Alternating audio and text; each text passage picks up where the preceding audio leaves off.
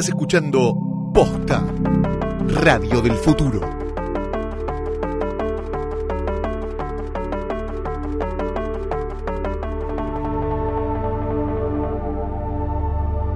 Enanos, bastardos, huargos y lo que sea que quede en King's Landing. Bienvenidos a un nuevo episodio de Joder, Joder, Joder. Mi nombre es Fiorella Sargenti. Yo soy Luciano Banchero y este es el concilio chico que se ha reunido para discutir el último capítulo de la serie, el final de Game of Thrones, temporada 8, episodio 6, The Iron Throne. Y, y, y ¿Qué, qué? tenemos cosas para decir, venimos con los puños llenos Sí. de verdades, venimos con la garganta llena de fuego, capaz de no sé si derretir un trono, pero sí capaz que desarmar algunas de las sillas que están acá donde estamos grabando.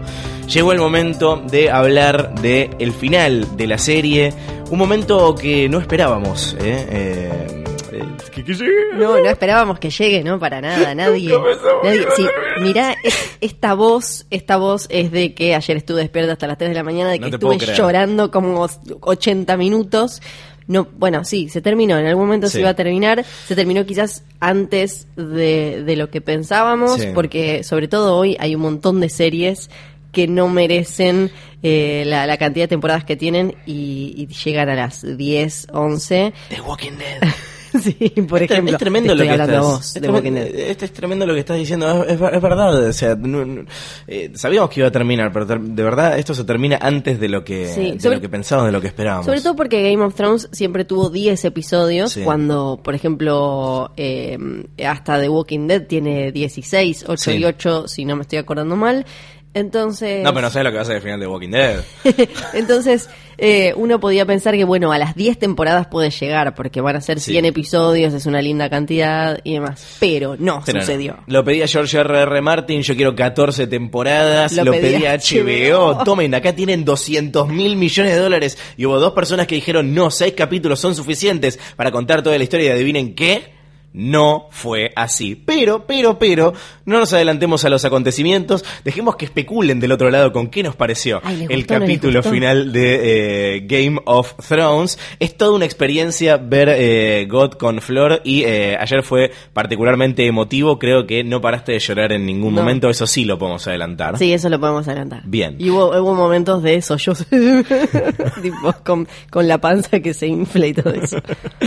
Este episodio de Hodor, al igual que toda esta temporada, está presentado por Cablevisión Flow. Gracias, Cablevisión Flow, que eh, ayer además estuvieron acompañando una Godfest increíble. Increíble, estuve ahí, me crucé con un montón de ganadores y de, de oyentes y demás, me saqué fotos como Ay, si fuera ay, una persona famosa. Estuvo buenísima, buenísima. ¿Qué había? había, ¿Qué había, eh, eh, llegabas y había un, eh, había food trucks con comida alusiva. Sí. Había un mercado, como si fuera un mercado de, de cualquiera de las, eh, de las aldeas Sí. que, que- y que están fuera de los castillos. Eh, había obviamente, bueno, como carteles de HBO por todos lados. Una boda roja había. En el fondo había una boda roja donde te ponía, podías eh, sacar fotos. Después entre, a la izquierda estaba el, el lugar, el anfiteatro donde vieron el episodio, en unas Sí. pantallas gigantes, eran como tres creo. Y después eh, a, la, a la derecha, eh, bueno, había un dron gigante que, que caía, dron, hermoso. hermoso, que caía eh, de- del techo y cada tanto quemaba a los Tarly porque pasaban el audio de esa escena y decía No. Y eh, tiraba de verdad un mito.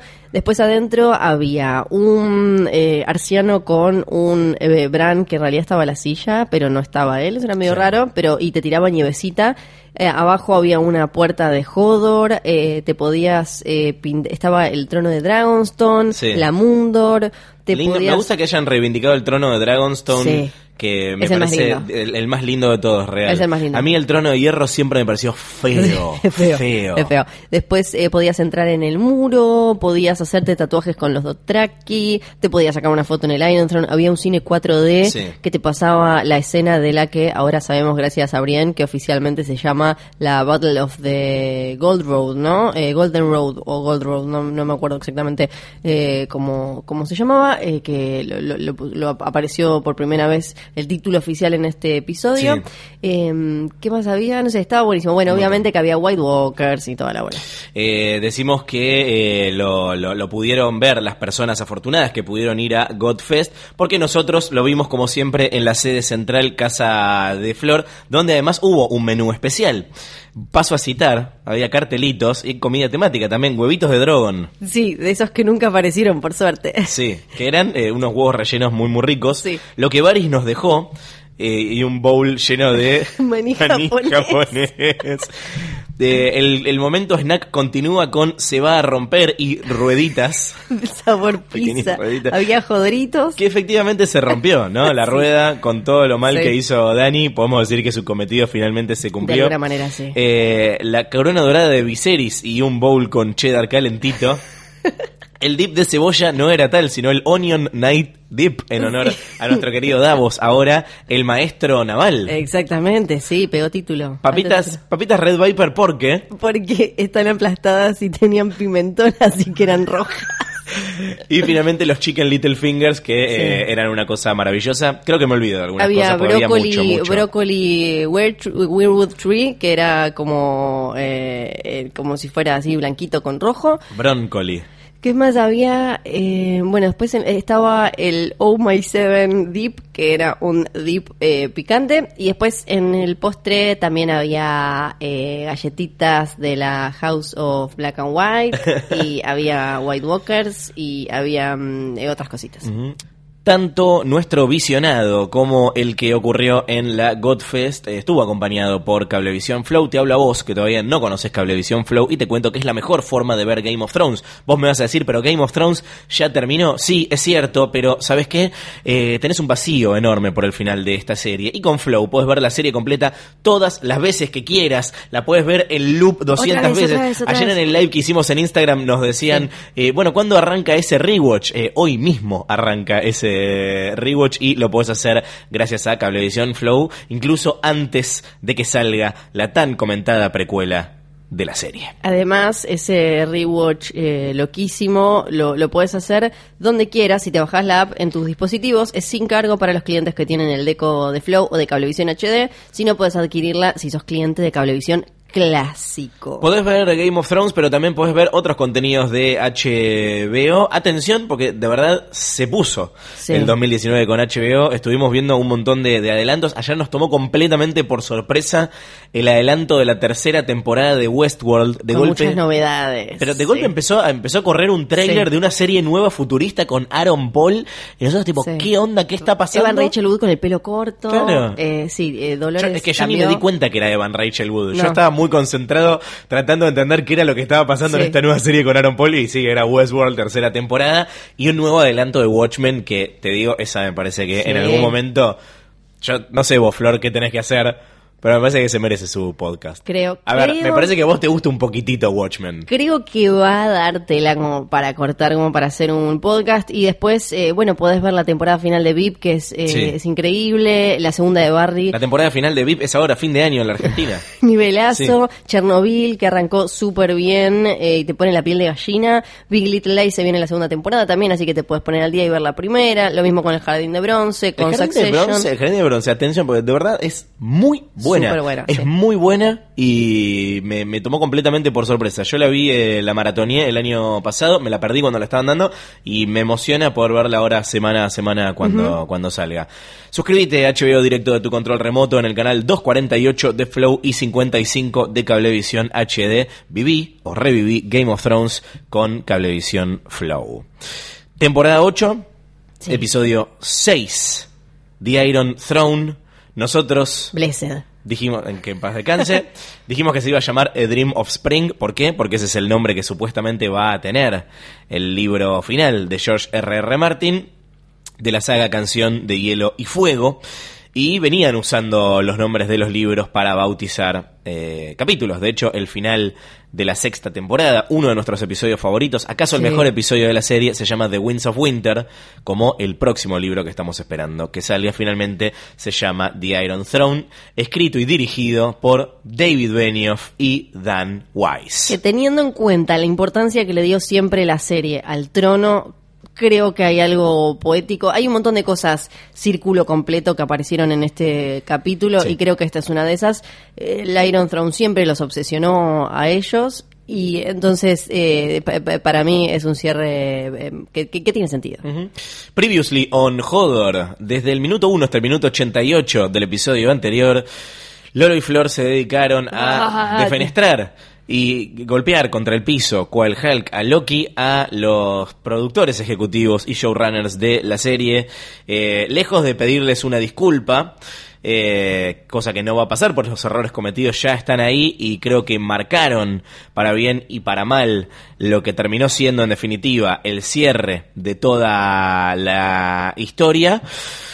Tenemos que decir que en este caso estamos entre la minoría, muy vocal por cierto, a la que le gustó el episodio. Ayer, por lo que percibimos en redes sociales, las aguas estaban divididas. Me da la impresión, lunes a la mañana, cuando estamos grabando este episodio, de que las opiniones tiran más para el lado del no me gustó, con un Sí. porcentaje pequeño de lo odié. Sí.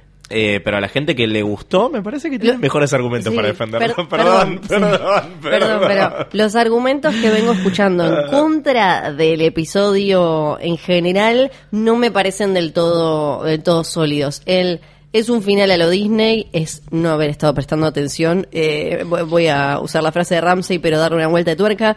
Creer que el final de ayer es un final Disney es no estar prestando atención a la profundidad eh, eh, de- emotiva que tuvo el capítulo y a lo que terminó pasando en realidad. Creo que no, eso no es un final Disney.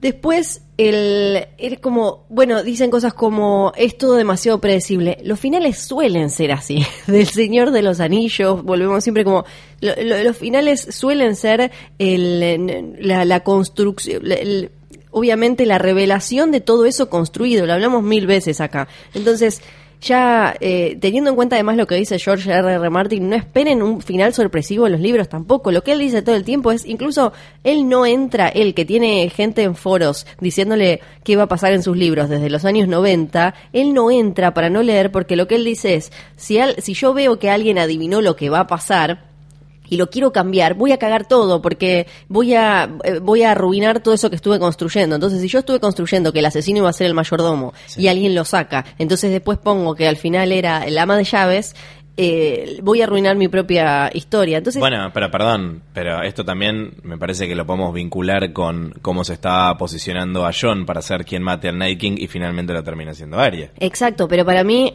esa es una es una crítica que le podemos eh, hacer, que es eso no estaba fundamentado, eso no no había no había ningún camino trazado para eso, que, que eso haya sucedido sin ningún tipo tipo de vínculo con John. Sí. Ahora, esto que pasó, sí. Ahora vamos a entrar en ¿Para detalles. qué de- todo lo que pasó? eh, John matando a Dani y que Dani y que ninguno de los dos quede en el trono de hierro. Ahora entramos en los detalles de de, de Bran y todo eso que puede ser lo más Sí. eh, lo- más discutible. Controversial. Pero ninguno de ellos en el trono de hierro, eso para mí es lo que va a pasar en los libros. Ah, sí, en en eso estamos de acuerdo. Eh, podemos poner una chinche a eso y discutir al final qué Sí. cosas van a estar en los libros y qué no. Te- eh, me, parece interesante, antes de pasar a nuestras opiniones y nuestros argumentos, ver un poco qué es lo que está diciendo la crítica y el fandom, ¿no?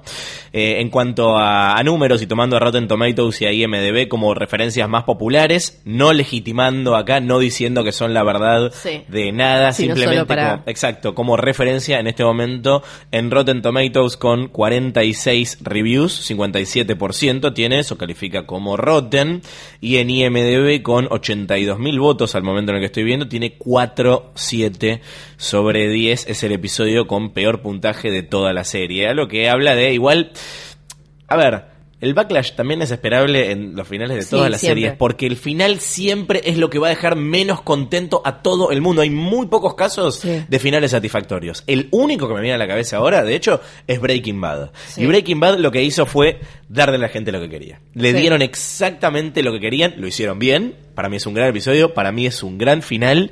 Pero no hay nada en ese final que no pudieras esperar, que creo que es algo que se le está criticando a este capítulo, que si querés podemos eh, em- empezar a opinar. Yo entiendo lo que dicen de, de, de, de- de Disney, eh, si me lo argumentás bien, me dio la impresión de que es un poco blandito. ¿En qué sentido, es Blandito? un poco soft. A ver, Blandito como... Esperá, esperá, vamos por partes. Sí, vamos sí, por sí. partes. Yo estoy contento con el cierre. Me parece que es un cierre que cumple. Acá creo que está la diferencia principal porque creo que vos lo amaste y es el final, es el final perfecto que vos esperabas. No, no es perfecto. Bueno, ok, bien. Pero digo, Pero lo amo. Lo amás, bien. No es perfecto. Yo estoy contento, yo estoy Bien. conforme. O sea, estoy muy lejos de salir a prender fuego cosas diciendo que no me gustó. A mí me gustó, me parece que es un, es un buen final. Ahora bien, nos anticiparon que el final iba a ser eh, Agridulce. agridulce. Esa es la palabra que, que- que vienen usando desde... El mismísimo GRRM. Exactamente. Para mí no fue tan agridulce, para mí fue casi feliz.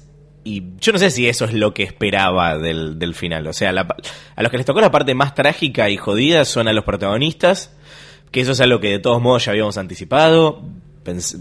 O sea, sobre la base de lo que venían sembrando se podía esperar que no hubiese trono de hierro, que eh, ninguno de los dos terminase gobernando y ya en los últimos capítulos quedaba claro que no había otro destino posible para Dani que la muerte, Dani la muerte, eh, y que muy probablemente iba a ser a manos de John. ¿Por qué? Porque ya todos los otros personajes habían hecho su jugada contra Dani y solamente quedaba él para, para hacer justicia, de alguna manera. Me parece que pecaron de demasiado prolijos. Perdón. Es, ¿viste cuando decís me estoy quejando de lleno? Bueno, voy a eh, voy a ejercer mi derecho a quejarme de lleno. Pero me que- parece excesivamente prolijo y servicial para, para cierto grupo de fans. Así como nos quejábamos de eh, Dan and Dave diciendo, no, bueno, acá tiene que estar el Clay Game Bowl, esto es, esto es importante. Me pareció que, tipo, y voy a poner acá a lo. eh, me voy a poner piqui, ¿eh? Lo, lo- lo- lo que me pareció lo peor del episodio como ejemplo. Un personaje como Bron que termina sentado en la mesa chica Sí. con los con el resto de los de los personajes. Sí, Bron, ahí, que a- en este mismo podcast dijimos ya es un no personaje que no tiene destino. Sí. Termina sentado con un cargo importante solo porque había una, una deuda y me parece que es como un ejemplo de que la rueda nunca se termina de Sí. romper, pero también habla un poco de no tenemos nada que hacer con este personaje, así que sentémoslo acá. Sí, pa- para mí Bron es el punto más bajo del episodio y es un, así como eh, junto a Euron es un buen ejemplo de cosas que no supieron manejar en la serie, creo. Esta cosa de em, tenemos un montón de caras conocidas que tenemos que ver qué hacemos para que la gente después eh, no quede flasheando. También igual nosotros, así como les eh, venimos pegando a Weiss y Benioff, también tengo que hacer un mea culpa porque nosotros como espectadores les rompemos las pelotas con si no está muerto, ¿dónde está Dario Najaris? ¿Dónde? No lo vi morir a, Sil- a- Silvio Forel.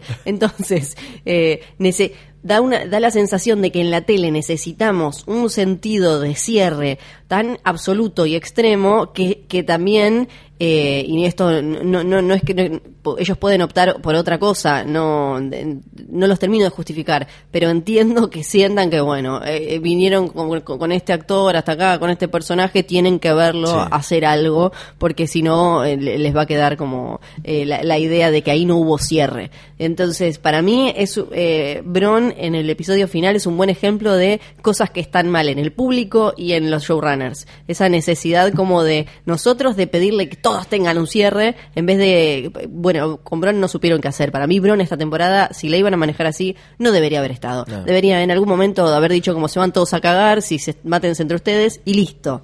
No, no aparecer ahora. Y nosotros también pidiendo siempre esta cosa de como, ¿y dónde está? ¿Y qué pasó ahora con este? ¿Y qué pasó con gente que no era tan importante? ¿Cuál es la crítica que más ves eh, que le están haciendo al, al final?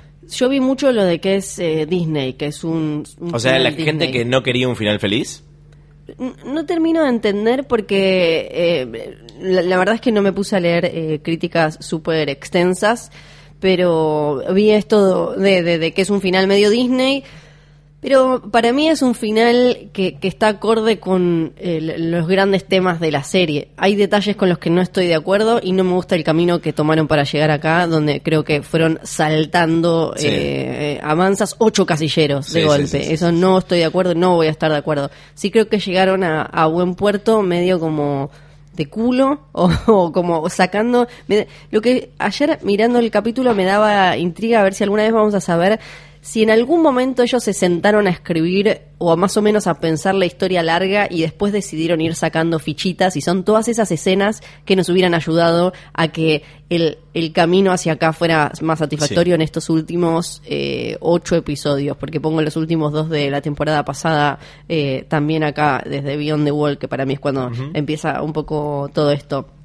Eh, me, intriga eso, a ver, ¿dónde están todas esas escenas que no vimos? ¿Alguna vez se les ocurrieron o, o no? Pero creo que eh, en cuanto a la cuestión temática del episodio, fue un capítulo de Cripples, Bastards and Broken Things, que es como, el- eran los grandes protagonistas de la, de la... Es más, la primera temporada, la gracia es que te hace pensar que, que los protagonistas son Ned, Robert, o sea, la gente que está allá arriba, Tywin, y en realidad la serie y la canción de Hielo y Fuego era sobre esto, sobre la- la- la- las personas, los, los que van por los márgenes, los que no están allá arriba. Y después el tema, los temas grandes que abarcan a todos los personajes o casi, eh, y a la, la- gran historia, la gran trama, que es eh, esto de el deber, que, que apareció obviamente en este episodio eh, de manera súper marcada, la justicia, la violencia, el poder, quién tiene que ejercer el poder y dónde, de qué manera. eh, eh, me parece que tuvo un, final eh, súper conciso y, y que y después también los dilemas personales que se van repitiendo en los personajes que son estos de la identidad y tu nombre y cuánto te hace a vos, dónde naciste y el nombre que llevaste y, y elegir tu propio destino, la cosa del destino todo el tiempo. Que hay algo irónico también en que eh, Tyrion venga de pifiarla en seguir a alguien que cree que su destino es una cosa y termina eligiendo a otro que cree que su destino es una cosa. Bueno, pero ahora hablamos de Bran Rey y todo eso. Creo que también hay un tema de, de expectativas, ¿no? De, de las expectativas que depositamos para el último episodio, eh, hab- habiendo sido espectadores de esta temporada y el último episodio habiendo visto los ocho años anteriores. Eh, yo creo que es un buen final eh, para la serie en la que se convirtió en las temporadas 7 y 8. O sea, lo tengo que poner sí o sí en ese en ese contexto, porque para mí GOT es hasta la temporada 6 una serie y después se convierte en otra cosa, lo dijimos 20 veces acá y tiene que ver con que se les ocurrió que era una buena idea sacarle capítulos. Esos capítulos Sí. hacen falta. O sea, la serie tiene eh, ¿cuántos son? La temporada anterior le faltan 3, a esta le faltan 4. Esos 7 capítulos se pueden hacer un montón de cosas Sí. que podrían haber hecho que esto aterrice eh, mucho mejor.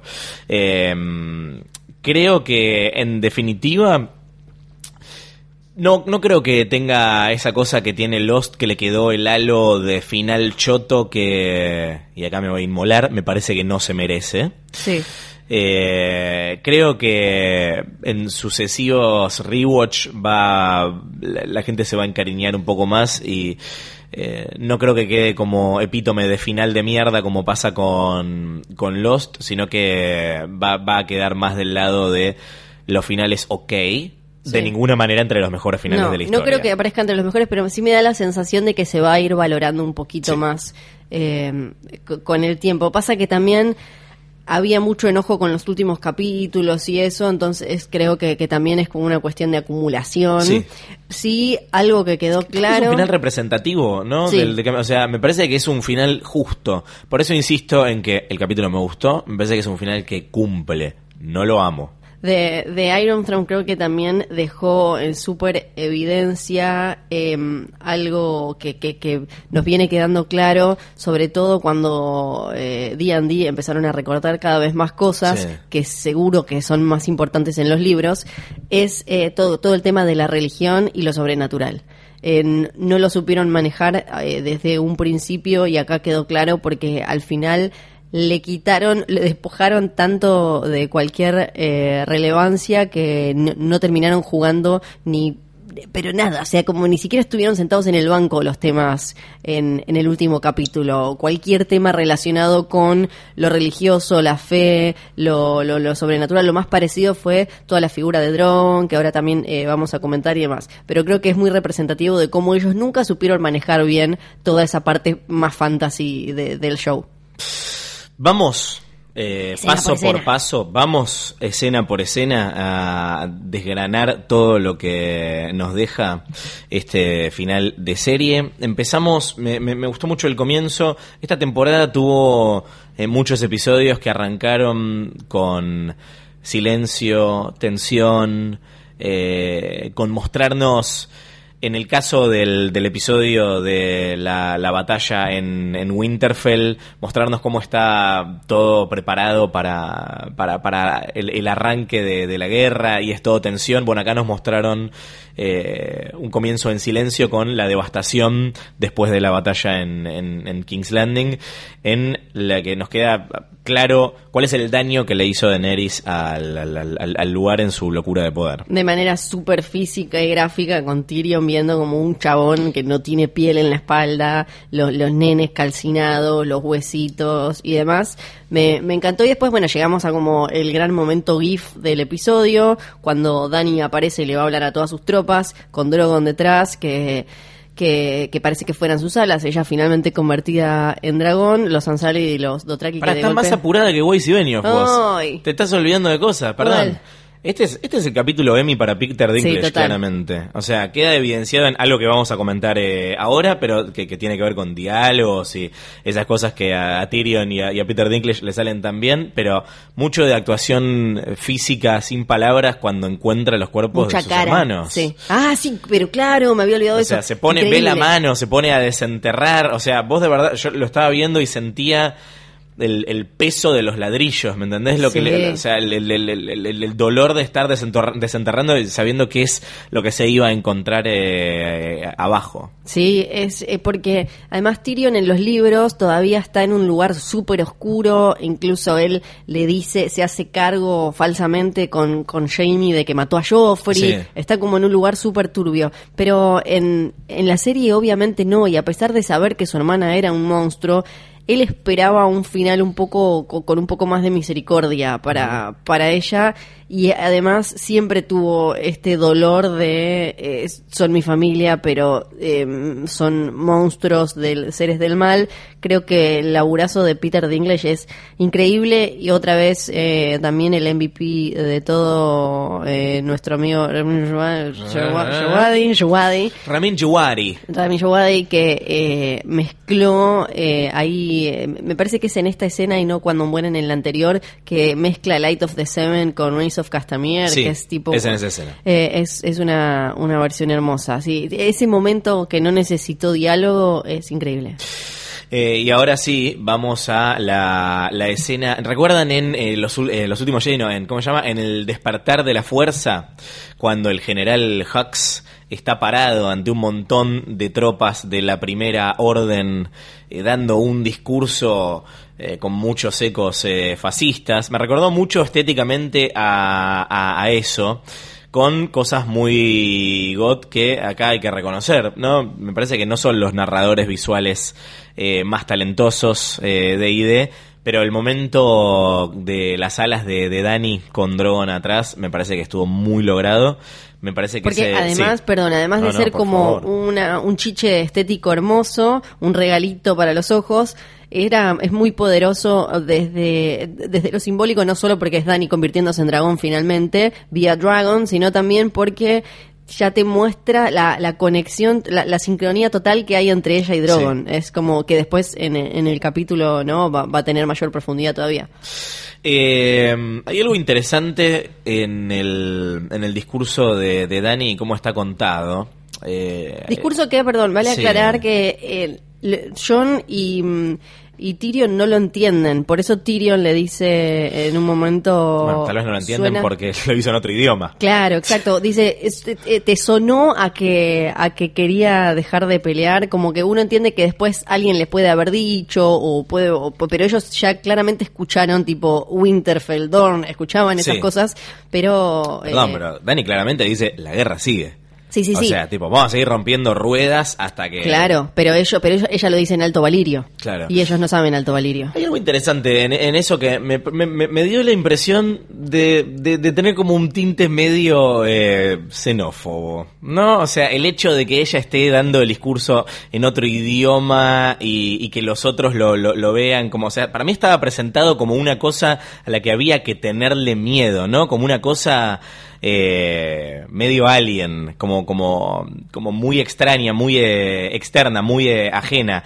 Y, el, y me pareció como demasiado subrayado el, el, el hecho de que los Dothraki están enloquecidos y los Unsullied son eh, eh, criaturas No tienen cara. genéricas, sin cara, máquinas de matar, totalmente. Pero tipo, me dio la impresión de que era Dani la extranjera y su horda de salvajes vienen a destruir la civilización. Me parece que hubo algo de, de subtexto ahí que no sé si fue intencional o se les escapó, pero me, me- me transmitió un poco eso en ese Yo momento. no creo que en est- que estén manejando en este momento ese nivel de, de sutilezas y de, de- No, no, por eso, me pareció Sí. muy poco sutil. No, sí. Justamente, No, no. o sea, por eso digo, tal vez es algo que se le filtró a Sí, ellos no, en el subtexto. Sí, claro, para mí no se, no se deben haber dado cuenta. Y me interesa la opinión de los oyentes acá. Sí, ¿eh? sí, a mí también. A ver, también por qué Dani... eh, eh, no hubo un Inside the Episode, supongo que será Ajá. porque van a sacar todo en el, en el documental de la semana que viene, o no sé, pero no hubo uno, no, y Benioff explicándonos por qué Dani hizo la- lo que hizo. Entonces no sabemos ahora por qué ella eligió darlo en, en Alto Valirio, no, no sabemos. Eh, No le habla a los Dothrakis en Dothrakis, ¿no? Es como que No. solo los Seba, tipo, diciéndoles, eh, no, no me acuerdo, si- sí, no, pero entiendo que les debe hablar en Dothraki porque les dice, ustedes me dieron lo que me prometieron, que ahí es un, eh, está, el capítulo está No, lleno. porque arranca diciendo Blood of My Blood, así que sí les habla. Le- les habla en, en Sí. entonces habla en Dothraki y Alto Valirio. Eh, que eh, está lleno de... Flor solo habla alto valirio, esto lo aclaramos porque es en Duolingo. En Duolingo todavía no hay Dothraki. Claro, eh, no hay Dothraki, no, para nada. Eh, que está lleno este capítulo de callbacks, de cosas que ya pasaron, y ahí justamente eh, hace referencia al, eh, al discurso de, de Caldrogo, Sí. cuando le dice a, a su Calazar que nosotros le vamos a entregar y vamos a vamos a pelear contra estos tipos que tienen, eh, ¿cómo es que le dicen? Eh, a las armaduras, no me acuerdo. Las armaduras de hierro. Sí, y los, sus castillos de piedra y qué sé yo, y ella después se los repite cuando los nombra todos sus Blood, Riders en Sí. la sexta temporada. Eh, ante esto, Tyrion le, le renuncia, se saca el pin de mano de la Y reina los Ansalil se ponen todos como, "Eh, ¿qué pasó? Y lo manda preso. Esto eh, da pie a, eh, creo que nuestra escena favorita del, del, del episodio y probablemente la temporada, que es el encuentro con John. En el que, de, de una manera muy poco sutil, acá sí, pero bueno, nada, gracias a que tenés a un MVP como Peter Dinklage, la, la escena funciona, porque básicamente lo que hacen es explicar qué es lo que pasó con Dani. O Sí. sea, lo que no supieron mostrar, lo que no supieron contar, eh, agarraron al personaje que mejor cuenta las, las historias y se puso a, a explicar qué es lo que le ocurrió a Dani, que es que básicamente enloqueció de poder, ¿no? Sí. Resumiéndolo. O sea, la- la- el mecanismo de Dani funciona así. Quemo a los malos, quema a los malos y todos aplaudimos. Y eso la vuelve cada vez más poderosa y segura de lo que, de lo que está haciendo. Sí, porque eh, lo que nos faltaron, para mí, el, el gran, eh, la, la gran deuda de estas últimas temporadas es estar en la cabeza de Dani y de John, ¿no? Eh, lle- Llevamos años Me mato en la viéndola- cabeza de John, pero me llevamos mato, años viéndolos a ellos tomar decisiones, viendo por qué atraviesan y en estos últimos capítulos en Dani se ve de manera más trágica, de golpe solo los vimos a través de los ojos de otros. Sí. Y a través de los ojos de Dani es una vez que llegó a Westeros todos le tienen miedo, pero nunca más vimos la vimos a ella, la vimos solo, esto lo comentamos en el episodio anterior, la vimos solo en su, eh, hablando con su consejo de guerra, tipo, pero ya como ahí armada, no, no la vimos nunca más teniendo dudas o, o hablando con, con su gente y, y demás. Por eso es que necesitamos que Tyrion nos explique y ahí creo que hizo como una infografía súper clara de lo que Sí, le pasó a Dani. sí. Esto de, a Dani le dijeron Le desde faltó una pizarra y- Claro, eh, a Dani una vez que se murió Viserys le dije, eh, le quedó vos, ahora tenés que ir vos a conseguir el Iron Throne, todo lo que le sacaron a tu familia, Fire and Blood y qué sé yo. Ella aprendió ya en la primera temporada viendo que Viserys, a Viserys le había ido mal así es, ah, yo me tengo que ganar a la gente, entonces ahí saca eso de quemar malos, la gente me quiere. El tema es que después se le empieza como a confundir la cosa y es como, ¿estos son malos? Estos como, a ver, tanteo, tipo, quemo a estos, pero igual me siguen queriendo. Me quieren o me tienen miedo. Y ahí es con donde, donde le chifla el moño. Es una lectura de eh, quiénes son malos, quiénes son eh, buenos, que lo discuten después cuando están en la, en la, en la sala del, del, del trono. Yo, des- yo voy a decidir quién es bueno y quién es malo. Los demás no pueden elegir qué es lo que termina. Claro. Que hace eco con la conversación de, de John con, con, con Tyrion y es lo que termina definiendo el destino de, de Dany. Me sorprendió que, que, que se discuta que los dos la aman. O sea, que los dos tienen Sí. amor romántico por, por Sí. ella, más allá de una apreciación o admiración. A lo cual yo le grité a la tele, Love is the death of duty, antes de que lo diga, Y ahí- antes de que lo diga eh, Y John. ahí sucedió lo Sí. que le dijo eh, a Emon en Sí. la primera temporada a, a John. Él le dice, dime, ¿alguna vez te has preguntado por qué los hombres de la guardia de la noche no toman esposas ni engendran hijos? Y John, que nunca sabe- no sabe nada, no, le dijo, para que no amen. El amor es la muerte del deber. Si llegara el día en que tu señor padre tuviera que elegir entre el honor por un lado y aquellos a quienes ama por el otro, ¿qué es lo que haría? Haría lo que fuese correcto sin importar qué, dijo John en ese momento. Y a Emon le dijo entonces, Lord, Lord Stark es un hombre entre 10.000. La mayoría de nosotros no somos tan fuertes. ¿Qué es el honor comparado con el amor de una mujer? ¿Qué es el deber contra el sentimiento de un hijo recién nacido en tus brazos o la sonrisa de un hermano? Y esto aparece en la historia de Ned Stark, que terminó eligiendo a su familia Sí. por sobre el honor, cuando Varys le dice como, bueno, listo, vos te querés morir así, no hay ningún problema, pero ¿pensaste en Sansa, que la tenemos acá guardada? Y ahí él dice como, no, sí, traidor, traidor, traidor. Y acá John Tyrion le hizo la misma que le hizo Varys a Ned. Exacto, le hizo exactamente la misma, le dijo, bueno, vos listo, vos haces la tuya, tu honor, te quedás tu My Queen y lo que sea, pero ¿y tus hermanas? ¿Qué Claro. onda? Eh, es- es- eh, a ver, me parece igual que es eh, otro caso en el que John no entiende lo que está diciendo, porque eh, cuando le dice a Tyrion eh, que el amor es la muerte del deber, él ya da por muerto el deber por el amor. O Sí. sea, a Emon le estaba advirtiendo y acá John le está, le está diciendo a Tyrion, mira, el, para mí el, el deber es secundario en este caso. A lo que Tyrion le responde, el deber es la muerte del amor, con lo que básicamente le está sugiriendo, la vas a tener que matar. O sea, Claro. le pide que la mate, le dice, es un montón lo que te estoy pidiendo. Eh, y él, bueno, sí, por un momento se John no niega. lo dejan, no lo dejan No. decidir nada en, esta, en esta temporada, que para ¿Cuándo mí... decidió? Ah, ahí está como el tema. Sí, Hay que dejar de inflar a Jon Snow. Le, habla a la gente que escucha este podcast hace cuatro él años. decidió todo. Basta de la mentira de Jon Snow, se tendría que haber quedado muerto. Él decidió, él fue decidiendo todo. Cada vez que había un Nada. quilombo, él decidió todo hasta que de golpe lo rompieron, no supieron cómo manejarlo. Y ¿En qué momento lo rompieron? ¿En qué momento se rompe Jon Snow en la serie? Para mí se rompe eh, un poco después de que lo, lo nombran King in the North, cuando cua- cuando cuando está menos en- menos complicado lo rompen, que en realidad creo que tiene que ver con esto de que se, se les acabó el mapa dentro de la cabeza de John Sí. eh, a Weiss y Benioff y cua- cuando tiene más chiches es cuando se le rompe John y no lo dejan decidir nada. Y a mí Estoy súper de acuerdo con la, la, la, la historia. Ahora, después podemos hacer como el repaso personaje por personaje de qué pasó con él, pero no que no lo dejaran decidir nada. Hasta en este capítulo parecía un chiste igual cuando dijo Sí. como She's my queen. Eh, my- eh, parecía como eh, en joda. Pero todo ese diálogo igual eh, creo que es increíble y que además, obvio ni hablar que recordaran una frase que le dijo eh, quien creía que era el como el último Targaryen en Westeros, porque eh, Aemon era el único, estaban Dany y Viserys en, En en esos. y, y que ahora Jon sea el último o vaya a ser el último que y bueno y después quiero hablar también de esto de ah que al final no importa que él sea Targaryen o no pero sigamos escena por escena. Dale, eh, le dice, bueno, tus hermanas se van a arrodillar, cosa que por supuesto sabemos que no. O sea, Sansa y, y Arya, probablemente los dos personajes mejor definidos de, de- de- de la serie, eh, están clarísimas sus motivaciones, está claro dónde está su corazón, está claro que jamás se van a arrodillar ante Dani, por mucho que se los pida eh, John, que además tiene menos autoridad que yo. Entonces va a buscar a, a Dani. Me encantó el momento Drogon durmiendo a la siesta. sí ¿eh? Drogon ¿por qué estaba tan nevado? como gatito.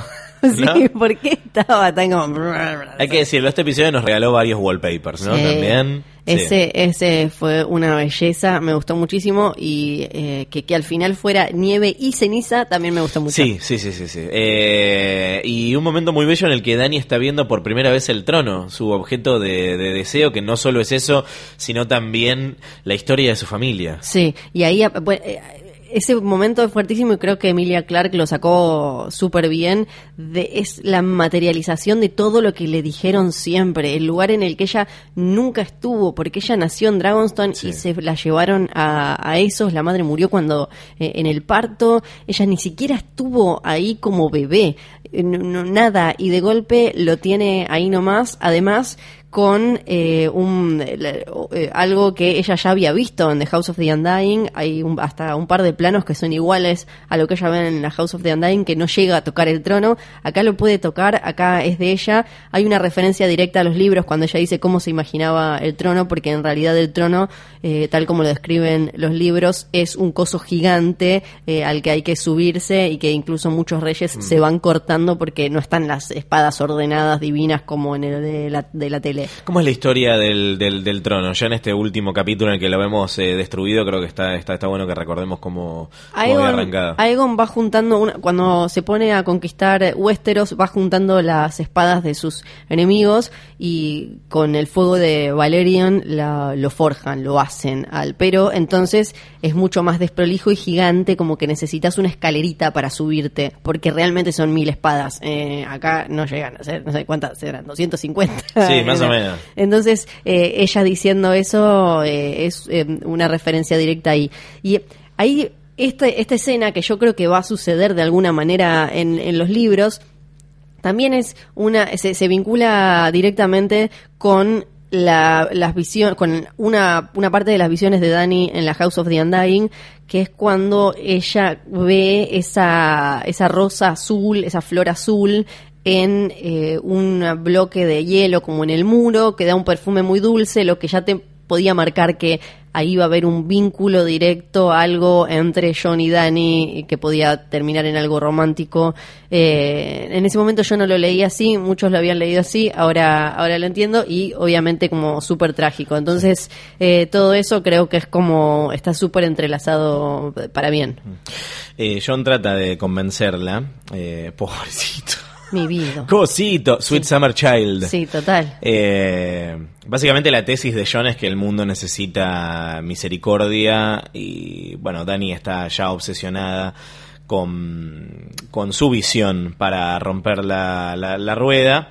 Y creo que el momento en el que, lo, que, lo decíamos recién, John se, se, da cuenta de lo que tiene que hacer es cuando dice que eh, el resto no, no, no puede elegir, no tienen derecho a elegir, acá la que elige quién es bueno, quién es malo, eh, soy yo, y me parece que ahí John ve claramente la amenaza que representa eh, para todo el mundo, pero sobre todo para su familia, que es como lo que más le, le importa. Y es algo que muy a tono con, con Jorgito también ha pasado en la historia, ¿no? De estos líderes. que lo único que, tuiteó al respecto, compartió. No lo vi. No, no, no, hace rato que no pone nada. No, entiendo que no, porque él sabía que se iba a armar bardo con esto de, ¿y tu libro cómo va a ser? ¿Y esto cómo va a ser? Así que debe estar como un poco hinchado.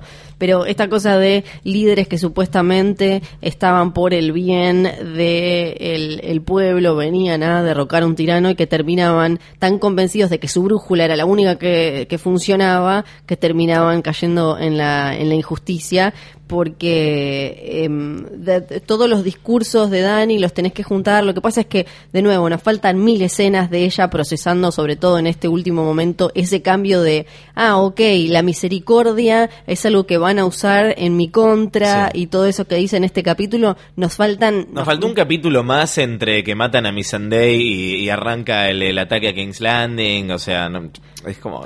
porque antes tuvimos, las, tuvimos charlas donde ella dice como, bueno, a Evo eh, conquistó todo con eh, fuego y sangre y con el terror y demás, sí, bueno, pero ¿cómo le fue? Entonces Tyrion le decía, a nuestros papás todos les tenían miedo, eh, algo que de alguna manera aparece acá, es como todos nuestros papás eran unos hijos de puta, pero esta mató a, el doble de gente que todos ellos juntos. Y mm, esta cosa, ella siempre... Además. Sí, de inocentes, De, de ella pensando todo el tiempo como, bueno, yo qué tipo de líder quiero ser y supuestamente... Y, y lo de la rueda, que queda como medio raro. Yo lo que entendí siempre es que ella con esto de la rueda y de, nombrar los apellidos y que era una rueda que iba aplastando, que de golpe tenía uno arriba y otro abajo y que iba aplastando a ricos y pobres y demás, que lo que ella hablaba no era tanto de romper el sistema, sino romper la crueldad, la tiranía, esto de que habla, porque ella igual se quería poner como reina por ser Targaryen y quería poner, y estaba, se la pasaba diciendo como, bueno, vos en Don, vos en el norte, vos en no sé dónde, vos en no sé dónde. O sea que ella no quería instalar de golpe una Unión Soviética. Ella lo que quería lo que yo entendí siempre es romper la dinámica de poder y de crueldad, así como hizo en, eh, en, eh, en Merín y como hizo en las ciudades por las que pasó, que terminaba con las cosas que ella consideraba injustas, como bueno, acá no más esclavos, acá no, no hacen más estas luchitas, eh, acá no se viola, acá, eh, para mí eso era romper la rueda. Le mandamos un saludo a Dario Najaris, ¿no? Que Sí. debe estar todavía esperando noticias de qué pasó Sí. con su querida Dani. Eh, ¿Con qué arma mata John a Daenerys? Yo entiendo que con una daga random que no es importante. Mm. Es interesante cómo, eh, cómo, cómo eligieron mostrar la muerte, ¿no? Porque no Sí. te muestran el momento en el que se le clava. eh, que se lo clava, uno puede entender como de manera súper precisa para que ella se muere, como que se la da en un pulmón o en el corazón directo, medio ella como- muere al toque. Ella No muere llega al toque, no nada. llega a decir nada. Eh, entiendo que no, no llegué a ver, pero puede llegar a ser en el corazón, medio como una especie de Sí, profecía en el pecho, deforme, ¿eh? Sí. profecía deforme de Azor Ahai y Nisa ¿no? Sí, Como- para los llora profecías, este, ¿se puede leer algo de eso ahí? ¿Hay un paralelo? Para mí sí, hay, hay un, hay un para, hay como algo que la serie dijo como de alguna manera, bueno, se los voy a dar así, como que, bueno, John terminó siendo una pieza vital para que cayera el Night King, pero también para que para evitarle a la, a la humanidad, a todo Westeros, este terror que, que podía llegar a ser Dani con Drogon, flasheando que el mundo necesitaba ser liberado. Eh, me rompe el corazón Drogon, de verdad. Eh, Sí, es, total. eh, me, me, me, me- mató verlo ahí lidiando con, con la pérdida de, de su madre y básicamente quedándose solo en el, Sí, en el mundo, ¿no? total. Ahora, ¿por qué de, de golpe Drogon habla metáfora, ¿no? Evidentemente entiende que el trono de hierro es la representación de lo que terminó corrompiendo y rompiendo a, a su madre y teniendo al responsable directo y literal, al autor material de la, la muerte, elige quemar el trono. Para mí es... Yo entiendo el simbolismo de lo que Sí. están tratando de decir. Ahora digo, también es una mascota. No, ese es el tema. Hay eh, leyendo los libros y sobre todo ahora que tenemos Fire and Blood que está lleno de dragones, por suerte, entendés que a, a- a Jorge le encanta que... ¿Vos todos decís que los dragones son más inteligentes que las ballenas? Sí, Bien. son como super delfines alados Bien. que escupen fuego. Algo que jamás escuché. jamás pensé que iba a escuchar. Eh, nos queda claro que a él le gusta jugar con los misterios y que no sepamos bien, que no terminemos de saber cómo es que funciona, cómo es que tienen bebés, quién, cómo, cómo cogen, eh, cómo es el vínculo exacto, quiénes se pueden subir y quiénes no, porque en un momento se suben bastardos Targaryen, pero hay otros que no queda, no, no está del todo comprobado que tengan sangre de Valiria, a quienes aceptan y a quienes no, hay un montón de gente que muere en Fire and Blood tratando de subirse a, a dragones. Sí, dragón mata a Targaryen, eso sin ningún problema, entonces no es que no le dio a Jon porque es un Targaryen, Claro. pero sí aparece... Esa era, ahí subrayamos, esa era una teoría grande que, es que dice que John es Targaryen, entonces No. Drogon no lo mata. No, No. en la danza eh, de dragones eh, se daban en el aire entre dragón y dragón, o eh, fue asesinada con el dragón de su hermano, eh, es como, eso aparece todo el tiempo. Pero sí, otra, otra idea que está súper fuerte es que tienen un vínculo eh, muy intenso con, con, con quien los monta, con, con su humano, digamos. Entonces, eh, por ejemplo, eh, Dreamfire cuando eh, se, se suicida su, su Targaryen, él grita y, está como y, y se desespera, está eh, encadenado en, en la Dragon Pit. Entonces ellos sienten eso y además eh, a esto hay que sumarle que la relación de Dani con sus dragones y sobre todo con Drogon es especial y superior a la de cualquier Targaryen con sus dragones. Entonces, para mí tiene súper sentido que Drogon entienda que le, que le pasó Sí. algo y después también como esto es fantasy, acá es lo, lo, lo que sí creo que hicieron bien eh, D&D en este último capítulo con respecto a los elementos fantasy es entender eso y que no necesito que me expliquen por qué por lo menos yo que me, que me gusta la fantasía, ¿por qué Drogon fue a, fue a darle al Iron Throne? Porque el Iron Throne lo hizo Valerion, Valerion es el, dragón más importante, el dragón que empezó todo en, en, en Westeros con Aegon, el que comparaban siempre con Drogon. Entonces no necesito que me marquen una línea porque me gusta a mí la mística de lo sobrenatural y de la fantasía para entender que de alguna manera Drogon sintió algo con eh, ese ese trono que fue hecho No, además por no, no te explican la de- motivación de Dani, te van a explicar la motivación de Drogon. del dragón, no. Y, Pero bueno, y por, por qué no lo, por qué no lo mató a él? Porque creo que de alguna manera sintió que, así por- como también lo dejó pasar, como que no era una amenaza y ahí podemos hablar de las intenciones de, de John y que no eran en realidad intenciones negativas para con Dani, sino como positivas y por el bien común. Yo creo que también de alguna manera aprendió que ya hubo suficiente eh, masacre, ¿no? Como que ya, ya, ya está. O sea, libre del, del mandato de, de, de su madre, él puede elegir qué hacer y me parece que habla bien de Drogon, eh, uno de los ganadores del, del capítulo. Eh, que elija no matar al asesino de, de- de su madre y simplemente tomarla eh, e irse. Que, bueno, acá abrimos otro paréntesis, ¿no? Eh, ¿Qué es lo que, a dónde van? ¿A dónde, a dónde se va y qué hace con, con Para Dani? mí, para mí se fue, pero Para mí se la comió. Pero esto está basado como Claro. en lo que a uno le queda después de haber eh, estado tanto tiempo en este universo. Para mí se fue a Valiria. Creo que al final cuando Sam dice se sabe algo de Drogon, Sam está por decir que lo vieron por Volantis. Sí. Volantis queda camino a Valiria. Entonces para mí se fue como para aquella zona y la fue a, a- como a, a depositar a Dani ahí y él hacer su vida en un lugar en el que no lo jodan. Exactamente. A ver, ¿qué más? ¿Por dónde seguimos? Bueno, a ver, creo que no me, no me sorprendió. Me parece que le jugó a favor el, el episodio eh, el hecho de que la muerte de, de Dani y de alguna manera el final de ese arco de John, o sea, la historia de John y, y Dani, y John como candidato al, trono, termine ahí. Me parece que eh, fue una decisión astuta sacárselo encima temprano y no dejarlo para, para el final, porque permite que la segunda mitad del, del, del episodio, en la que básicamente es el epílogo y tienen que resolver el destino del del reino de acá en, en, en más respire un poco mejor, si bien me parece un poquito eh, apurado eh, también. Acá pasan semanas, ¿no? Entendemos que son semanas las que pasan entre la muerte de Dani y, y esto. Sí, no, no, eh, la, la verdad es que no me queda, no me queda claro cuánto Cinco pasó. años después. no me queda claro cuánto pasó. Bueno, digo por la barba de John también. Como una persona que no Sí. tiene barba, asumo que... sí, ¿no? Que son como mínimo semanas. Vos que tenés barba. Sí, yo te puedo decir para mí mínimo cinco semanas. John está preso. Después de esto, me, me cuesta un poco creer algunas cosas con respecto a la reacción de Grey Worm y el ejército de, de Dani.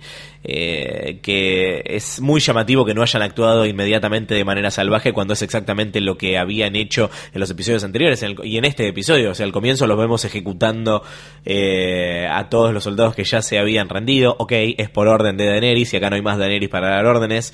Pero digo, no tienen la, la suficiente motivación eh, propia como ejército como para eh, cobrarse la sangre de la persona que mató a su líder. Acá- es llamativo. Acá yo no termino de entender nada de lo de Grey Worm en este, en, en estos últimos momentos.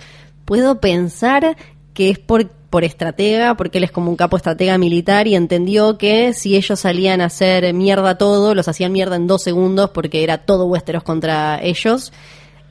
Es la única justificación que puedo entender. Como No, es lo que, es lo que dice el episodio. Claro, es que es eso, que es que si ellos mataban, mataban a Jon y a Tyrion y hacían mierda todo, listo, era como eh, lo- lo- los destrozaban y se acababan ellos para siempre. Entonces, que de alguna manera los usaron a Jon y a Tyrion como elemento para, para sentarse a charlar, para ver cómo lo solucionaban.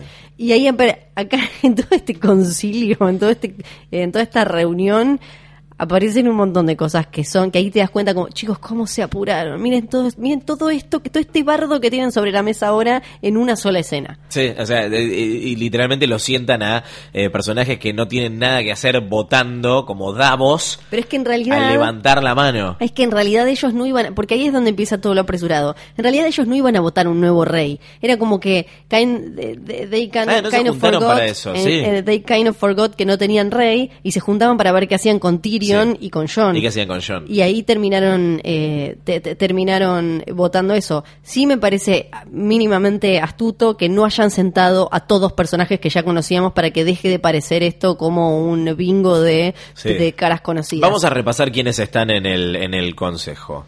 Tenemos las caras conocidas, como todos los del norte. Están Arya, Sansa y Bran. Está toda la familia Stark ahí unida.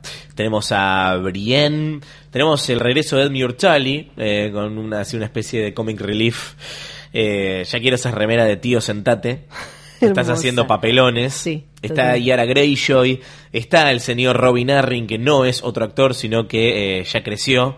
Eh, sí, se ve, sin teta que, que tomar se convirtió en algo parecido a una persona. Está Davos, está Gendry. Y después tenemos un montón de personajes eh, sin nombre que asumimos, por ejemplo, el nuevo príncipe de Dorn, Sí, al que- quien mencionaron en un episodio anterior, pero no sabemos su nombre. No, que para mí no es Quentin Martel porque en los libros es mayor que, que Tristán, que nos lo mostraron. Entonces. Tampoco emite no es- palabra, no se presenta. Solo es vota. como que dijeron, bueno. Y es, es, es dorniense por, porque, bueno, porque pare- parece salido, ¿no? De, de una película de Bollywood. Entonces, sabemos que es de Dorn. Eso nos queda claro. Es como el exótico, el, el étnico. Después tenemos a otros representantes de, de casa. Por ejemplo, eh, en, en este, en este momento, Bron todavía no, es- no, no le dieron High Garden. No, no le dieron este. Podemos asumir que uno de los que está ahí Sí. es representante de High Garden. Es que para mí acá igual lo complicado es que no sabemos si esa, como no sabemos cómo llegaron a esa reunión, Sí.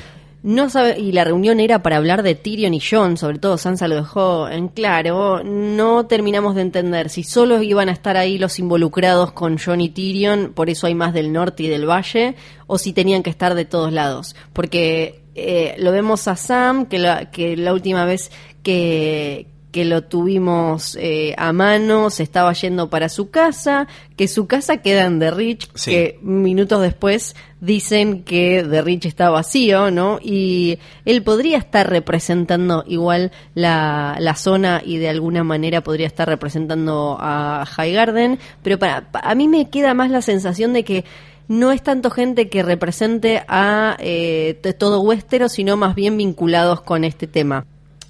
Capaz que son eh, los abogados de Tyrion. Es una posibilidad. Que- claro, ¿O también. no? Sí, sí, son todos tipos que contrató Tyrion que tiene Burlando de Tyrion. plata. Para mí, eh, bueno, tenemos a Sam que eh, debería estar representando, además de él, que tiene intereses, obviamente, porque Sí. es amigo de, de John, lo vimos irse a su casa, o sea que eh, está, va, está ahí, suponemos, en nombre de eh, los Tarly, eh, en nombre de Hornhill. Después en el medio, entre el tío Esteban Bullrich y él, hay un tipo que para mí y para varios más, esto no es una, eh, una idea loca o innovadora mía, es Howland Reed. Si se fijan, tiene la ropa parecida a la de Mira y a la de Jojen. eh, tiene sentido por la edad, tiene sentido que esté ahí. Si, si, es, si eso es re- está relacionado con John, no le dieron diálogo, pero para mí eh, podría haber estado Mira y se solucionaba. Ay, sí, mira, pobre mira. Pobre, que para colmo, bueno, teniendo en cuenta después cómo terminan las cosas, como dale, mínimo, dele, no sé. Pero eh, para mí, por, por una cuestión de, de vestimenta, de las personas que están ahí, recontra puede ser Howland Reed, eh, que tanto le pedimos. Y lo Sí, tenemos. pero si fuese ese Howland Reed con lo que le gusta a los guiños lo hubiesen nombrado, ¿no? La verdad que para mí no quisieron hacer quilombo a último momento, pero, pero bueno, qué sé yo. Eh, hay gente que parece del norte también, ¿no? Sí. Es como cada, cada vez que veo eh, peluchito digo norte. Tenemos como un norteño, Yara. eh, Eh, el norteño podría ser, qué sé yo, pienso en... eh, No sabe- ¿quién, quién quedó a cargo del Dreadfort después de que, Sí. la- de que no quedaron Bolton? sí, tenemos un montón, de, pero sí, parece norteño. Y eh, el que se caga de risa cuando Sam propone la idea de la democracia, que tampoco sabemos muy bien quién es. No, tenemos, lo tenemos bueno a Gendry con su ropita eh, nueva de señor de, de Bastión de Tormentas. Eh, y después tenemos eh, a, para mí el mejor, a Robin Arryn, que está crecido. Yo flashé por un momento te- y vos me dijiste, es el mismo actor. Yo dije, como re bien casteado, se reparece al denito. Es el mismo. Y claro, no, es pubertad. Y sorprendentemente. Y dispubertad. Exacto, sorprendentemente John Royce sobrevivió a todo, a todas, las- a todas sus charlas en las que era echado con Sansa, eh, sobrevivió y está ahí. Hay otro tipo que no sabemos bien si es norteño o si es alguien relacionado con The Veil, eh, pero está ahí también. Y yo- creo que, por eso insisto, creo que no era tanto para, para votar algo, sino más bien porque era gente que estuviera vinculada con John. Sí. Sí, también en esta última temporada, sobre todo, se olvidaron mucho de lo vasto que es Westeros y de la gente. Lo- el trabajo que hicieron en otras temporadas, como de demostrarnos mucho el, el pueblo, las consecuencias de lo. Acá estuvieron de manera obviamente muy visual con la gente de King's Landing, pero de golpe parece como que hay- queda muy poca gente. Sí, en- se achicó completamente Sí. el, el, Por eso su- para mí sumaron a estos como desconocidos. Sí, me llama mucho la atención también que en la votación, ahora, ahora vamos con, con la decisión puntualmente, ¿no? Eh, nadie se oponga, más allá de- de- de lo que dice Sansa. Pero bueno, antes de eso, me encanta porque eh, Grey Worm le dice a Tyrion que no hable y Tyrion es, es todo lo que hace y, siendo Este Tyrion se pone, claro, se pone Sí. a eh, manipular todo lo que todo lo que pasa. Dice que, bueno, nada, o sea, el, el- el- el- el- el destino de John lo tiene que decidir el rey. eh, entonces les propone que elijan uno y terminan eligiendo al que propone él. Es, es, es- es- Sí, él pasa no de tiene, ser no el tiene que- ningún sentido que no solo Grey Worm, sino algún personaje más astuto, algún personaje más personaje, eh, además diga, momento, es probable que el enano que está siendo juzgado nos esté manipulando a todos. Sí, porque al final él termina eligiendo a alguien que sabe que va a pasar un montón de tiempo guardeando. Sí. Y que él va a terminar, bueno, después cuando lo, lo elige en mano, que él va a terminar eh, manejando todo. Sí, para mí es una escena donde se nota que es todo súper apresurado, que él llega como prisionero y termina instalando una tipo meritocracia Sí. semi semidemocracia en, en Westeros con esto de elijamos Sí. y acabemos con igual de alguna manera nos lo habían planteado cuando él en la temporada anterior estaba preocupado por eh, la, el, eh, que a quién iba a dejar Dani porque ella no podía tener hijos.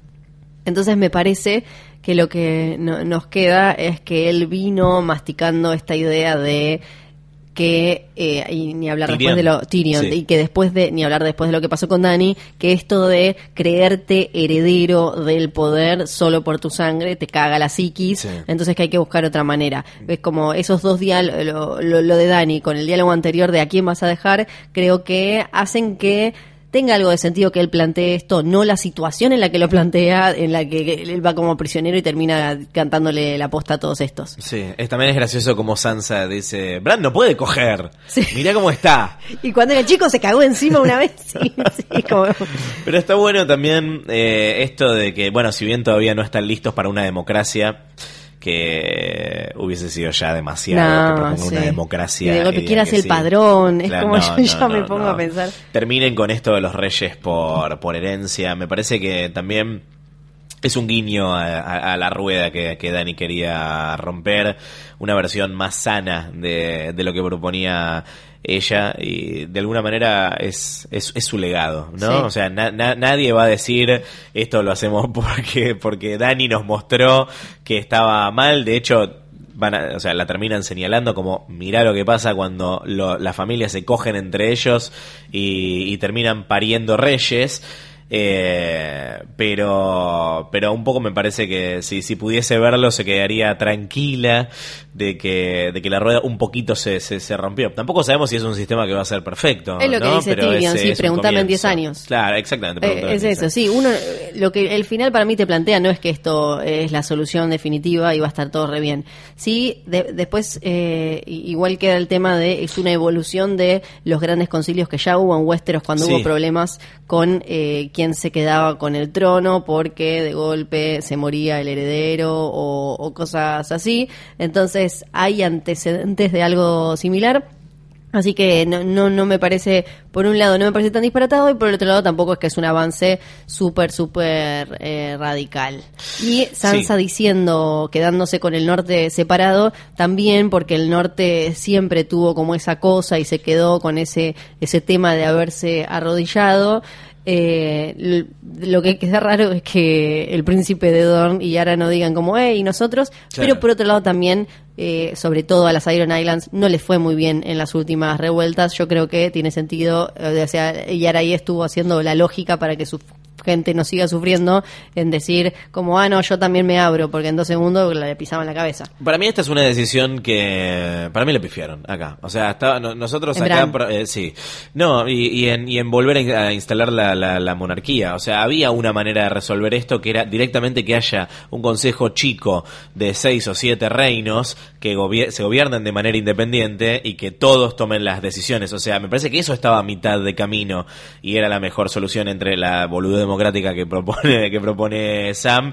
Y esto que de vuelta es, bueno, la rueda se rompió pero un poquito, o sea, con esto se evitaban también la cosa risible de terminar eligiendo a Bran como rey, que no era candidato de ninguna manera, acá entiendo que quisieron eh, elegir al outsider, eh, a, a- sorprender, a choquear, el argumento de Tyrion de que lo que une a la gente son las historias y nadie tiene una mejor historia de Bran, no tiene sentido. Jon Snow, que tipo el bastardo que en realidad era el heredero del trono, Sí. que lo mataron, que vivió con los Wildlings, que volvió, Sí. que enfrentó al Night King, eh, tiene algo para decir. Entonces me parece que acá, o sea, se, se complicaron al pedo, quisieron hacer una de más, eh, en esta obsesión por cerrar todo, eh, eh, quisieron hacer círculo completo también con la importancia que tiene Bran en el piloto, de la, en el primer episodio de, de la serie, cuando, cuando se cae de, de la torre, pero para mí Bran no tiene que ser rey, o sea, no, no, va, va Para a mí ser... su viaje era otro y- Sí. y, no, no sé, bueno, eh, pasa que también eh, en los- a los libros le queda tanto camino que puede pasar cualquier cosa, pero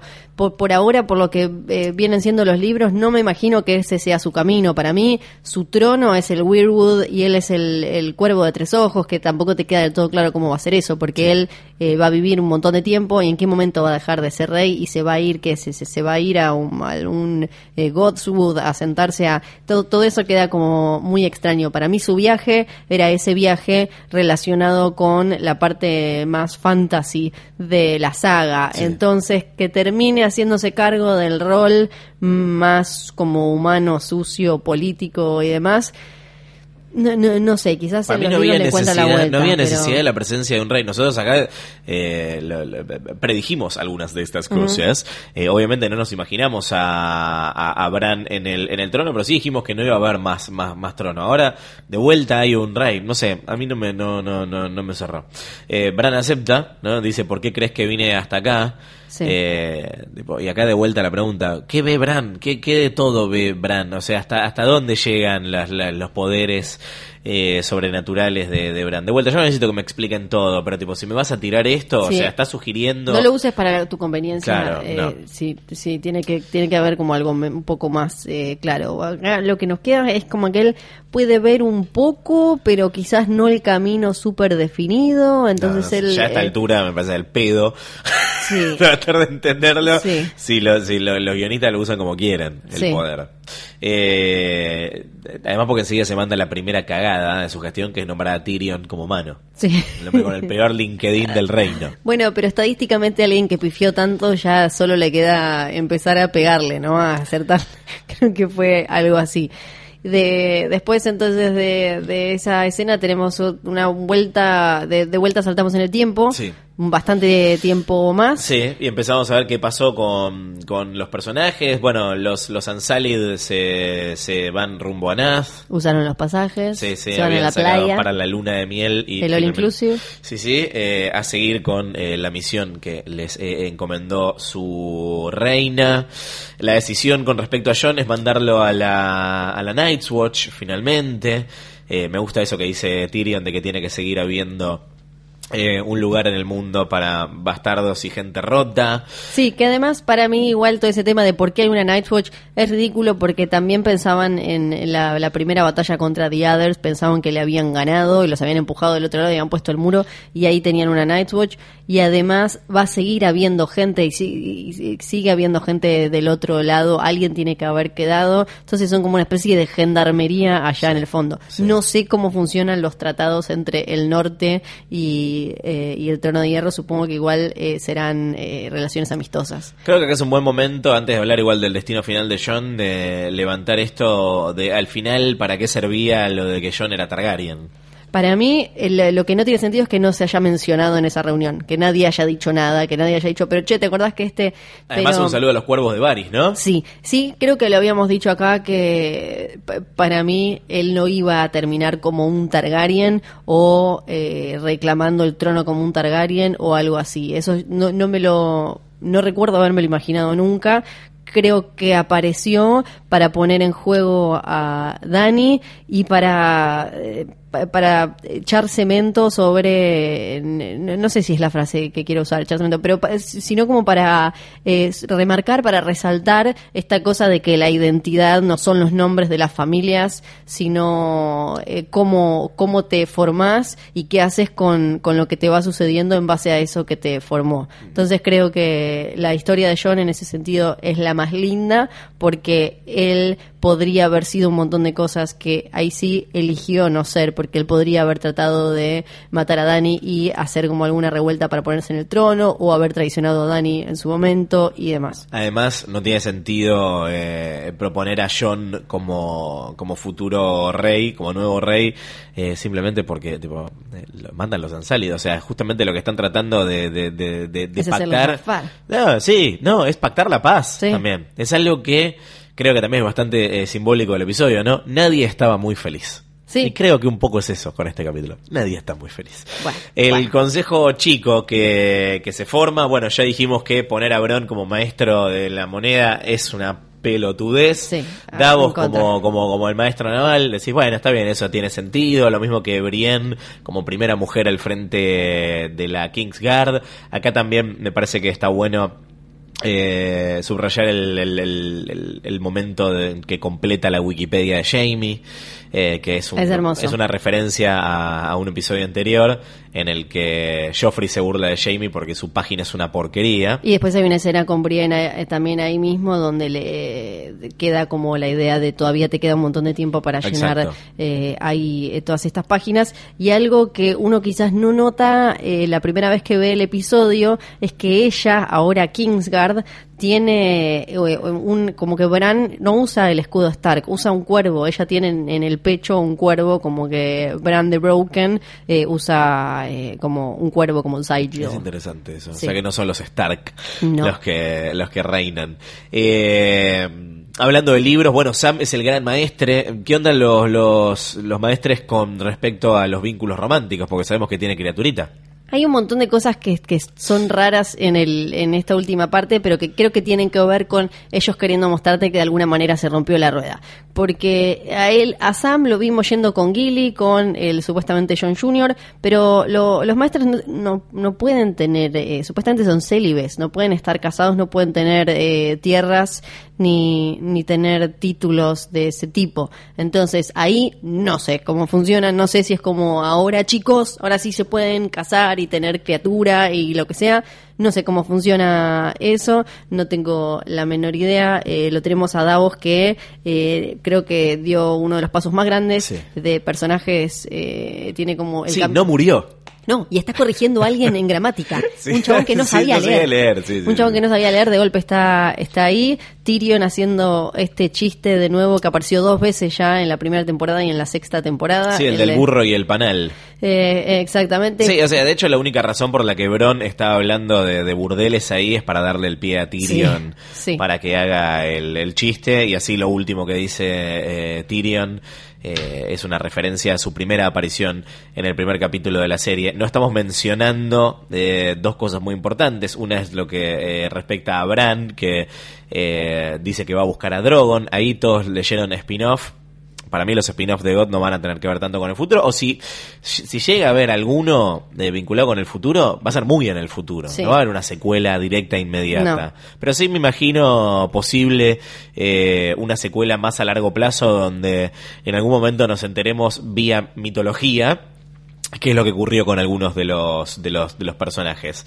y hablando de mitología eh, el otro aporte de Sam es traer el libro que escribió el archimaestre Ebros que esto también es una referencia a un capítulo de la temporada 7 donde le dice "Che, qué nombre de mierda que le pusiste Sí. al, al- al libro Nadie y ahí va a di- querer leer ese libro. y ahí dijimos bueno obvio que le van a terminar poniendo canción de hielo y fuego que es lo que termina pasando que el título es de Sam Sí, y el chiste de vos no apareces tiene que ver con lo que habló con Varys, eh, Tyrion, de vos salvaste a la ciudad, pero los libros de historia no van a hablar de vos.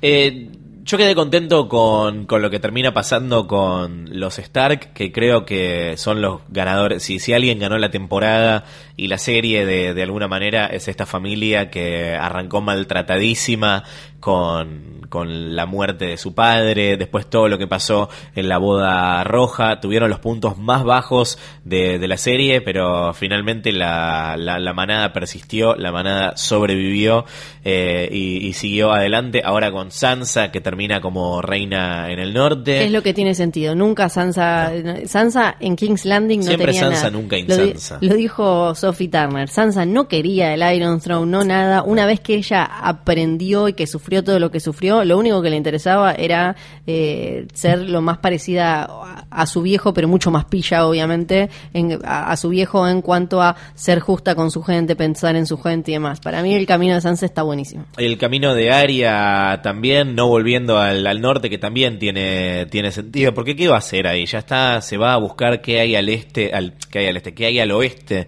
de, de Westeros. Algo que había hablado con, con Lady Crane, Sí. que le había dicho que quedaba al, al- oeste de, de Westeros, y es un camino súper similar al de Elisa Farman, a quien mencionamos acá eh, cuando hablamos de Fire and Blood, Sí. una mina que supuestamente se, se robó tres huevos de dragón, que pueden llegar a ser los de Dani, y se fue eh, a buscar tierras desco- desconocidas y a ver qué había en el otro, en, en otras partes del mundo, y también es una referencia a la, cuarta temporada hasta en la música, cuando ella Sí. se va, solo que ahora ella se va siendo full Stark y, y a pleno. ¿Sabemos qué hay al oeste de Westeros? Vos que le diste Atlas y, y demás, ¿tenés un libro lleno de mapas? Eh, no recuerdo, creo que es parte como del misterio y eh, me, me- me parece que en- ahora este, si, si te digo te miento. No me mientas entonces, Ajá. prefiero que no me mientas. Eh, me gustó el último montaje de los Starks, ahí mostrando como la simetría entre sus destinos. Y finalmente John, cuyo destino más o menos predijimos, ¿no? Eh, cuando Tormund le dice, le dijo hace un par de capítulos, eh, Tenés el norte. en tenés vos, el norte, el, norte de verdad. El norte, de verdad. Todo empezó con ellos, además, eh, incluso en la cabeza de George R. R. Martin, que dijo que la, la escena que se le apareció es la de los Stark encontrando a los Direwolves, y a Sí. partir de ahí armó todo. Entonces siempre iban a ser ellos, y la, la- esta manada que estuvo junta y que por eso sobrevivió, a pesar de que ahora se tiene que separar de alguna manera, Sí. y que además la serie arranca como terminó, arranca con eh, los, los Rangers yendo al norte a buscar a estos Wildlings y ahí aparece, bueno, el primer White Walker y demás, y, mm, y que termine así y con, con John, que es, que es el heredero legítimo del trono de hierro, yendo para el norte, y e- eso sí es lo más fe- final feliz que podemos tener. Igual es a Broken Thing ahora, es, se va al No, norte. John se rompió. Se va al norte que fue el lugar en el que A fue. Le duele de verdad y lo siente como traición Sí. lo que pasó. Yo le creo cuando le dice siempre vas a ser mi reina Sí, y es algo que va a cargar eh, siempre. A mí me da mucha pena. El Es destino, el destino de John es trágico. Sí, de como verdad lo, que le pasó con Ygritte fue lo mismo. Él sabía que tenía que ir en contra de Ygritte, pero se desgarraba por dentro, pero lo hizo igual porque sabía que era lo correcto. Sí, eh, dos cosas más con respecto a, a esto. Eh, la reaparición de Ghost, eh, algo que finalmente nos dieron. A ver, estos capítulos están escritos y filmados, no así editados, que se terminan de, de- de hacer a último momento. La postproducción es, es, es algo que de verdad llega muy, muy justo con respecto a la fecha de emisión. Yo la verdad que no creo Por que... eso las botellitas en este episodio sí. y el vasito. El vasito de café de este capítulo fue la las botellitas de agua en, el, en, en- en la reunión en la Dragon Pit. Eh, no creo que haya sido una cosa a último momento el besito con, con Ghost, pero creo que es algo que celebramos todos. Sí, lo que me, me sigue pareciendo que como nos faltaron escenas viendo las cosas a través de John y Danny, no tiene sigue sin tener sentido que él supuestamente se despida para siempre de, de Ghost en Winterfell Sí. y haya sido de esa manera. Claro. Porque en ese momento él pensaba que ese, No esa era una más. despedida. Exacto. Este y bueno, la pregunta de qué va a ser John, va a ser el, el nuevo rey eh, más allá del muro. Gente que incluso todavía se está preguntando cómo que hay muro, no lo había tirado el Night King. No, gente, vieron los créditos del comienzo, el muro está, solo tiene un agujero. Eh, no es tan complicado reconstruirlo, me no, imagino. Sí, y yo lo que entiendo Si de, quieren, de ¿no? toda esa escena es, están como armando una especie de night, de Night's Watch para que siga controlando ahí, siga ayudando ahí, siga, porque alguien tiene que estar ahí para, Sí. para, para, para que manejar un poco las cosas y que John es parte de esa Night's Watch, se está yendo, yo entiendo, a eh, ayudar a que se instalen esos wildlings con Tormund, pero la mirada lo que nos indica Sí. es que no va a volver No. pero eh, y como que bueno está todo bien y, y claramente te muestran que los wildlings lo aceptan y lo bancan y más no me lo imagino como un Mans Rider de decirse rey pero él es un líder que, natural después de, de lo que aprendió así que seguramente va a estar ahí con todo el mundo manejando a esa gente Eh, me gusta cómo de alguna manera termina con el- las historias abiertas para, para continuar. Creo que cada personaje puede, podría tener su spin-off o podría haber una temporada más. En ese sentido, algunas cosas me sonaron más a final de temporada que a final de, de, de- de serie. O sea, no, no lo sentí tan definitivo, pero me parece que está bien. Me parece que está bien que quede la sensación de que va a continuar. Y si esto es como una especie de coming of age de los, de los Stark, ahora que están entrando en la etapa eh, adulta, me parece que están, que, que- que el crecimiento está, es real. eh, sobre todo en el caso de Sansa y Arya, lo de John tiene como otros vericuetos que me gustan un poco menos, pero eh, me, gusta este, este final con las historias en, en continuará da para hacer spin-offs. Yo creo que no va a haber ningún spin-off vinculado a estos eh, personajes. Pero mi sensación al, al terminar de verlo fue de, de- de satisfacción y, y estoy contento en general con específicamente este eh, último episodio de, de la serie. No estoy de acuerdo con cómo llegamos a, a esto. Pero ahora que está dicha la, la última palabra en, en general y con todos los reparos que, dijimos, eh, creo que es, eh, es un final satisfactorio. Sí, para mí también el tema es cómo llegamos y un, y montón de detallitos que tienen que ver con esa con esa velocidad a la que querían eh, a- la, la que querían alcanzar para apurarse. Eso me, me va a quedar como el gran signo de pregunta a ver qué pasó ahí, por qué, dónde están todas esas escenas que nos faltaron para entender un poco más esto y que quizás cosas que eh, por- porque eh, algo que no mencionamos es la tercera cosa que George R. R. Martin le dijo que estaba cerca del final que ellos no iban a aclarar Sí. para mí claramente es que John va a matar a Dani no que Bran va a ser rey entonces eso no eso no, no termina de quedar claro y por lo que uno puede pensar y agarrar de entrevistas y eso no es algo que ellos supieran antes de porque ahora viste están buscando en la primera temporada cuando Ned habla de rey lo ponchan a,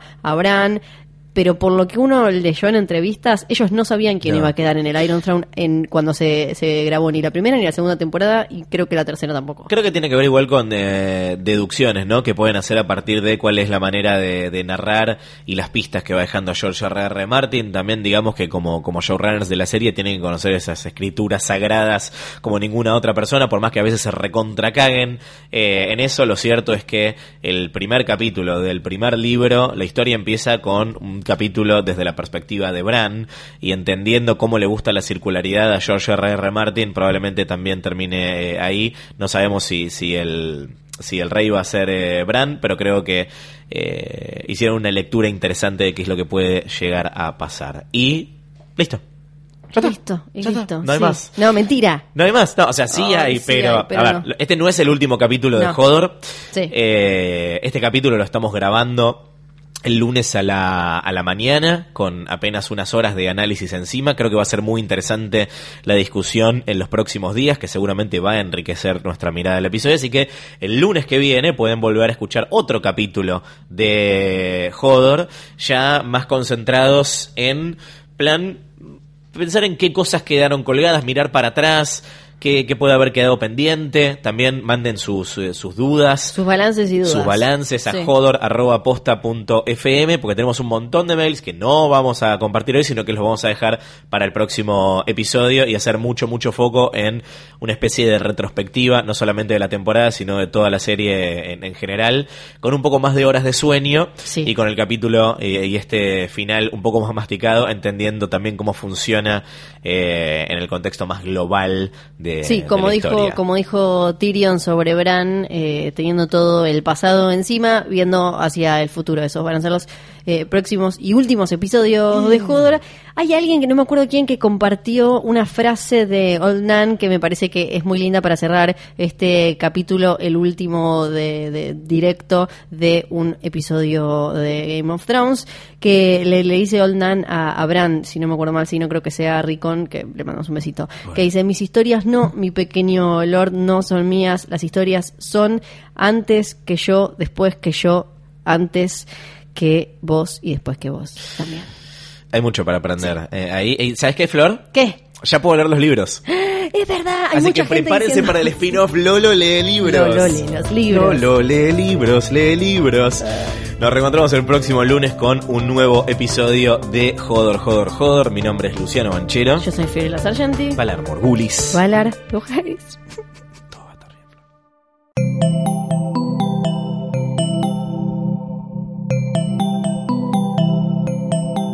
Escuchando Posta, Radio del Futuro.